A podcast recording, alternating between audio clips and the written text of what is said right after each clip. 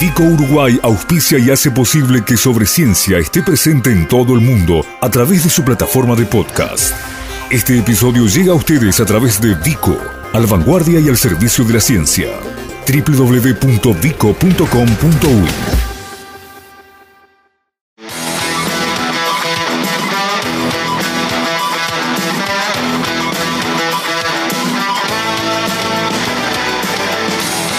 sistema acuífero guaraní está localizado en la región occidental del continente sudamericano, ocupando un área total de 1.087.000 kilómetros cuadrados. Sus recursos hídricos son compartidos por una población estimada en más de 90 millones de personas en Argentina, Brasil, Uruguay y Paraguay. Se calcula que se extrae anualmente un volumen algo superior a los mil millones de metros cúbicos. En Uruguay, el acuífero guaraní abarca un área de 36.171 kilómetros cuadrados, sobre la que viven aproximadamente 400.000 personas. De él extraemos unos 25 millones de metros cúbicos al año de agua. Es aprovechado para diversos usos, entre los que se destacan el suministro de agua potable a la población establecida sobre el área aflorante, por ejemplo, la ciudad de Rivera, y su explotación en los centros turísticos termales sobre el río Uruguay. El equipo liderado por nuestro entrevistado de hoy lleva adelante una investigación orientada a la evaluación de la vulnerabilidad intrínseca y el riesgo de contaminación del sistema acuífero guaraní en áreas de recarga en territorio uruguayo. Es financiado por el Fondo María Viñas que administra la ANI. Agradecemos la presencia en estudios del doctor Gerardo Veroslavsky, docente de Facultad de Ciencias, investigador, e investigador PEDESIVA. Gerardo, bienvenido. Muchas gracias a ti. Eh, Vamos a aclarar, me parece, de arranque, que cuando hablamos de acuífero hablamos de agua subterránea. Hablamos de exactamente de agua subterránea. Pero también lo asociamos con una zona donde hay eh, lugares con recursos acuáticos eh, vistosos, potentes, como son los esteros de Liberá en, Argentina o también las cataratas del Iguazú. Eh, ¿Tiene que ver lo que hay en superficie con lo que hay abajo? Sí, por supuesto que sí. Por ejemplo, los esteros de, Liberá en, Corrientes, este, los, los últimos estudios, digamos, indican que sería un área de descarga del acuífero guaraní, es decir, un área de, donde las aguas subterráneas, digamos, este, eh, salen a la superficie. Correcto. ¿Qué es un acuífero? Un acuífero es un cuerpo de, roca que tiene capacidad para almacenar agua y transmitir agua. ¿Sí? Esa, es básicamente la, definición de un acuífero. Y el acuífero es recargado por el agua de lluvia. ¿Ah? No se recarga en todas partes. No, no se recargan en todas partes. Exactamente eh, el estudio al que tú haces referencia, donde está participando, además de gente de la Facultad de Ciencias, la UTEC, el Centro Regional para la Gestión de Aguas Subterráneas para América Latina y el Caribe, y nos colabora, digamos, una universidad brasilera, la, UNESPI, está trabajando específicamente donde el acuífero se recarga. Es decir, en el Uruguay aproximadamente tiene unos 36.000 kilómetros cuadrados, y el 10%, para decir un número redondo, es un área donde el acuífero está aflorando, es decir, donde ese cuerpo rocoso está en contacto con la superficie, lo pisamos, andamos sobre él y el agua, digamos, tiene este, la posibilidad de infiltración. Mm, está bien. Dentro de Uruguay, eh, si mal no recuerdo, está el 6-7% del total del acuífero. Sin embargo, eh, cada uno de los cuatro países eh, tiene que coordinar con los otros y a su vez, bueno... Ha, habido un, un hito fundamental en el conocimiento del acuífero guaraní, de todo el sistema acuífero guaraní en los cuatro países, que ha sido un proyecto que se llevó adelante entre el 2003 y el 2009, que era para la protección ambiental y el desarrollo sustentable. Eso puso en contacto a técnicos, profesionales, sociedades de los cuatro, de los cuatro países. De ahí salieron, digamos, se avanzó muchísimo en el conocimiento básico del acuífero, fundamentalmente hubo una experiencia de intercambio de experiencias y finalmente hubo un documento aprobado por los cuatro países que, nosotros denominamos PEA, pero es un plan estratégico de acción que da las recomendaciones básicas para eh, compartir ese acuífero. No tenemos eh, problemas, digamos, no hace daño al acuífero que se utilice, que se extraiga agua, como hacemos para consumo humano, para recreación, para actividades productivas, o sí, o ya hacer eso es arriesgar la, salud de esa reserva de agua. No, no, digamos, hay, el, acuífero, digamos, nos, suministra la posibilidad, por ejemplo, de tener agua potable para poblaciones que si no, deberíamos recurrir a otros métodos. Como tú dijiste, en el área aflorante, la ciudad de Rivera, el 100% de la ciudad de Rivera se nutre de agua subterránea del acuífero guaraní, eh, la ciudad de Tranqueras. Cuando trabajamos en ese proyecto de 2003-2009, era el 60% este, era a través de aguas subterráneas, en, la ciudad de Rivera estoy hablando, y el otro era tratada. Hoy actualmente 100%. Es decir, que hay que eh, explotarlo de forma racional, equitativa y sustentable. ¿Cuáles son los principales riesgos que enfrenta hoy el acuífero? ¿Que extraigamos agua de más o que contaminemos a través de la acción humana lo que allí se deposita? Bueno, hay, eh, hay que ver qué características tiene el acuífero en determinadas regiones para ver cuáles son los problemas que puede tener. Como dijimos, hay un área de 4.000, 5.000 kilómetros cuadrados donde él aflora y es el área de mayor sensibilidad ambiental. Ah, es, ahí donde enfocamos este, el estudio, este estudio que estamos haciendo este, en conjunto con esas instituciones que yo te dije. Pero también hay áreas donde el acuífero está naturalmente protegido. ¿Qué quiere decir? Que tiene un conjunto de capas geológicas de rocas que naturalmente lo este, protegen. Es decir, que por ejemplo, en Salto, donde lo, usamos para, recreación, el acuífero está protegido por más de mil metros de rocas basálticas. Es decir, no hay nada que podamos hacer, salvo una perforación, para dañar el acuífero, en el sentido de contaminación humana. Otra cosa es la explotación. La explotación hay que tener cuidado de conocer, digamos, cuánto agua entra al sistema y cuánto agua sale del sistema.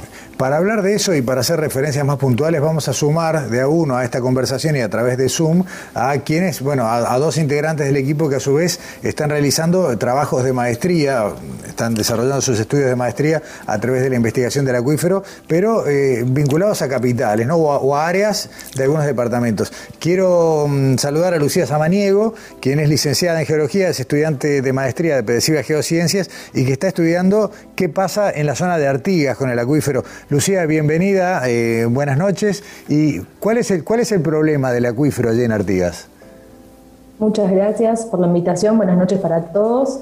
Eh, bueno, eh, como tú dijiste, estoy estudiando en mi tesis de maestría, de maestría en geociencias, el, el acuífero guaraní en la zona de Artigas. Tal como contó Gerardo, el acuífero guaraní en Uruguay se aflora en una gran faja que, va de los de Tacuarembó a Rivera más o menos y también dentro de una pequeña zona de Artigas. Esa es la zona que yo estoy estudiando particularmente. Esa zona se le dice ventana porque es una zona muy, muy pequeña que está rodeada de, basaltos. Para más o menos situarnos, eh, mi zona de estudio es Artigas, es la microregión de Artigas eh, a partir de, una distribución, una clasificación que hizo la, la, Intendencia de allí. Eh, es la ciudad de Artigas más una, una región que está al, al sur de Artigas, perdón, de la ciudad de Artigas, que está eh, la zona de Guayubira, de La Estiva, de Pintado, toda esa zona es la que yo estoy estudiando. Eh, allí, eh, como, como había mencionado antes, es una zona muy vulnerable al encontrarse el acuífero eh, a nivel del suelo. O sea, todo lo que los humanos hagamos encima de, esas areniscas, que es importante decir que el, que el acuífero guaraní, para el que no sabe, está formado por areniscas, es decir, que el agua en ese acuífero circula a través de los poros que se encuentran en esas areniscas o sea, todo lo que hagamos encima de esas areniscas va a estar eh, infiltrándose directamente. No, hay protección en, determinada zona eh, de, la ciudad de Artigas y de la parte eh, sur. Entonces, lo que nosotros quisimos hacer en principio fue delimitar bien esas ventanas, porque lo que sucede allí en Artigas particularmente es que hay otros tipos de areniscas que están intercaladas entre los basaltos que yo les había mencionado que, eh, están rodeando a esas areniscas. Eh, esos basaltos se llaman intertraps, que no vendrían a formar parte del acuífero guaraní, sino que vendrían a formar parte de la formación arapey, es decir, de los basaltos. Entonces, en primera instancia, lo que hicimos fue, eh, a través de salidas de campo, de, formación de una base de datos de, pozos muy eh, completa, al momento llevo 320 más o menos eh, pozos encontrados en, esa área, utilizando varias, varias fuentes como OCE, Dinamige, eh, una, base de, Prenader, que fue un programa que, existió por allí en los años 99-2000 para riego. Eso fue, es todo lo que me está dando eh, la información que yo necesito para eh, crear el mapa geológico de superficie y bueno, y allí delimitar lo que vendría a ser la ventana, realmente el guaraní, separarlo de las, de, estas areniscas pertenecientes a, los intertraps. Bueno, una vez que, eso ya está hecho, que separamos y las areniscas, em, vendría la parte hidrogeológica, que también la, hicimos utilizando esa base de datos, que esa base de datos al principio había como mil pozos, de los cuales les comentaba quedaron 300 y pico, luego de una validación, luego de ver los pozos que estaban repetidos, que ese es un gran problema que tenemos en nuestro país también, la base de datos, las, diferentes bases de datos que hay y, su tratamiento. Bueno, luego eh, de tener esa base ya preparada, lo que se hizo fue ver eh, hacia dónde se movía el agua, es decir, hacia dónde era el flujo del agua en la zona de, las, de las areniscas. Esa zona de areniscas, eh, vale aclarar que está eh, lindando con el río Cuaraín y sigue en, el lado brasileño, en el lado de Cuaraí. Entonces, eh, aparte de ser un acuífero transfronterizo, pudimos ver a partir de esa piezometría, que se llama el, ver hacia dónde se mueve el agua subterránea, pudimos ver que la zona de descarga, el, agua subterránea estaría descargando hacia el río Cuaraín. Bien. Eh, Lucía, eh, por ahora te, voy a pedir que, dejemos por acá esta parte de la charla a cuenta, incluso de que es una investigación en curso y que va a estar, eh, creo que sumamente adecuado volver a conversar, ¿no? Cuando tengas eh, eh, un grado de avance mayor, porque en definitiva de esto van a salir, a partir de la, delimitación y todo esto, los consejos y las posibilidades de implementar medidas adecuadas de preservación. Así que por hoy te agradecemos. El mapa de vulnerabilidad es lo es el resultado final. Excelente. Muchas gracias, Lucía Samaniego. Y, gracias a ti. Y con una tarea similar, pero concentrado en Tacuarembó y la periferia de la capital, podemos presentar ahora a Roberto Carrión, también licenciado en Geología y estudiante de maestría de Pedesiva Geociencias. Eh, Roberto, eh, bienvenido, buenas noches. En Tacuarembó, ¿el problema son los árboles? Eh, bueno, buenas, buenas noches y muchas gracias por la invitación. Este, no creo que sean los árboles. Este, eh, me gustaría un poquito encarar eh, cuál es mi trabajo este, sobre el, acuífero Tacuarembó, que eh, va a recaer sobre la elaboración de la vulnerabilidad y el riesgo de contaminación del acuífero en los alrededores de la ciudad de Tacuarembó. Este, en esos alrededores de la ciudad de Tacuarembó, que es un área de unos 450 kilómetros cuadrados, vamos a poner un radio de 10-12 kilómetros en torno a la ciudad de Tacuarembó, es donde está radicado mi estudio. Y bueno, en esa zona este, no, existe mucha forestación. Este, más bien estamos trabajando en una zona que está eh, bastante urbanizada o muy urbanizada y una periferia agrícola y agrícola ganadera. Este, como bien lo había dicho este, Gerardo, eh, este trabajo eh, que como un piloto dentro de la elaboración de la unidad del sistema Cuyo Guaraní en el área florante de Uruguay, que es el proyecto de ANI, es un proyecto que se trabaja a una escala de mayor detalle. Por lo tanto, la geología y la hidrogeología de esa área se tiene que reconocer con mucho mayor detalle.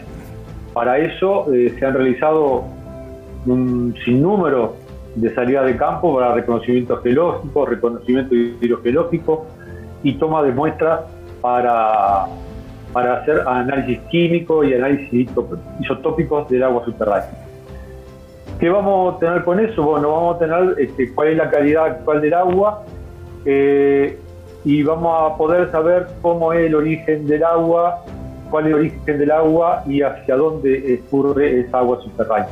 A partir de, datos de perforaciones, de datos hidroquímicos, nosotros podemos tener ese conocimiento de las direcciones eh, del flujo subterráneo del agua y ver dónde ingresa y a dónde eh, sale. Esto es muy importante a los efectos de estudiar la vulnerabilidad, ya que en esa zona, las zonas de recarga, es donde realmente tenemos que ver qué es lo que tenemos asentado arriba o qué es lo que se podría asentar arriba para cuidar y proteger el acuífero, ya que estamos en una zona este, en la cual eh, la unidad geológica que contiene esa agua está aflorando, y, o sea, está en superficie, por lo tanto, el agua que infiltra de, la lluvia, de las precipitaciones, eh, va directamente al acuífero. Entonces, para eso, este, eh, lo que nosotros hacemos es un reconocimiento de cuáles son los tipos de suelo, cuál es la profundidad del agua, este, cuál es la permeabilidad de la roca, este, cuáles son las pendientes del terreno, este, y, a partir de ahí hacemos una evaluación de la vulnerabilidad del acuífero en esa zona. Excelente. Luego, por, un, perdona que termino, con un relevamiento de, los, la industria o, qué es lo que hay implantado sobre esa superficie, podemos ver qué tipo de contaminante puede ingresar al acuífero y ahí lo que vamos a tener es la evaluación de la vulnerabilidad y de los riesgos de contaminación del mismo. Es por ahí el proyecto que estamos encarando. Roberto Carrión, muchísimas gracias a ti también por sumarte y bueno, la seguimos cuando los resultados ya estén maduros para, para compartirlo. Buenas noches. Buenas noches, que bien. Eh, Gerardo, todo esto que abarca una porción microscópica, si querés, de toda la extensión del acuífero, pero que es fundamental para preservarlo, además tiene la riqueza del contacto con la gente, ¿no? con la gente que vive en la superficie. Eh, hemos hablado mucho en, privado sobre esa riqueza, por ejemplo, de ir a una escuelita rural. Bueno, y eh, un poco lo que te decían este, los colegas que están trabajando, eh, nosotros tenemos que hacer actividad de campo y tenemos que pedir permiso para entrar a un campo para ver este, que, si tienen pozo, si no tienen pozo, de dónde sacan el agua, poder pedirle para hacer un muestreo. Este, una de nuestras fuentes son las escuelas rurales. ¿No? ¿Por qué? Porque sabemos que los pozos tienen una determinada, digamos, conocimiento en cuanto o lo realizó OCE o lo realizó la Dinamige, hay un inventario, sabemos las características este, constructivas del pozo y esos son requerimientos básicos para saber de dónde estamos sacando la muestra. Y ahí llegamos muchas veces a, las escuelas, muchas veces no, es uno de nuestros principales objetivos. Y ahí nos encontramos con un, con un mundo realmente que, que, te, golpea el corazón, realmente. Te golpea en los dos sentidos, ¿no? Porque por un lado uno ve, bueno, a veces limitaciones, privaciones, carencias, pero por otro lado una curiosidad enorme, ¿no? Y ganas de conocer. Sí, sí, una curiosidad enorme. Eh, mira, este, nosotros, obviamente, cuando llegamos a pedir permiso, golpeamos, se sale el maestro, en general las escuelas rurales de nuestro país y sobre todo estamos hablando del norte de nuestro país, fronterizo con Brasil, a los departamentos de Rivera de Artigas, son escuelas que hay 6, 7 estudiantes, no más, 8 estudiantes como, como máximo, te diría, este, y, el, y el maestro nos aprovecha y nosotros con, nuestra vocación de profesores universitarios, aprovechamos para, discutir por qué estamos haciendo eso, hablamos de la geología, hablamos del acuífero, en general todos este, esos lugares tienen una especial sensibilidad por el acuífero guaraní. Y la última anécdota, digamos, ahora que recobramos, digamos, la salida de campo, estábamos en una, llegando ahí con, Lucía Samaniego, una escuela de, rural de, una localidad que se llama eh, Pintado, este, y cuando golpeamos, salió el maestro, como siempre, como no, tenemos pozo, pueden hacer la muestra. Y en el pizarrón el maestro estaba pronto para dar la clase que decía, ¿qué es la geología? Ah, bueno.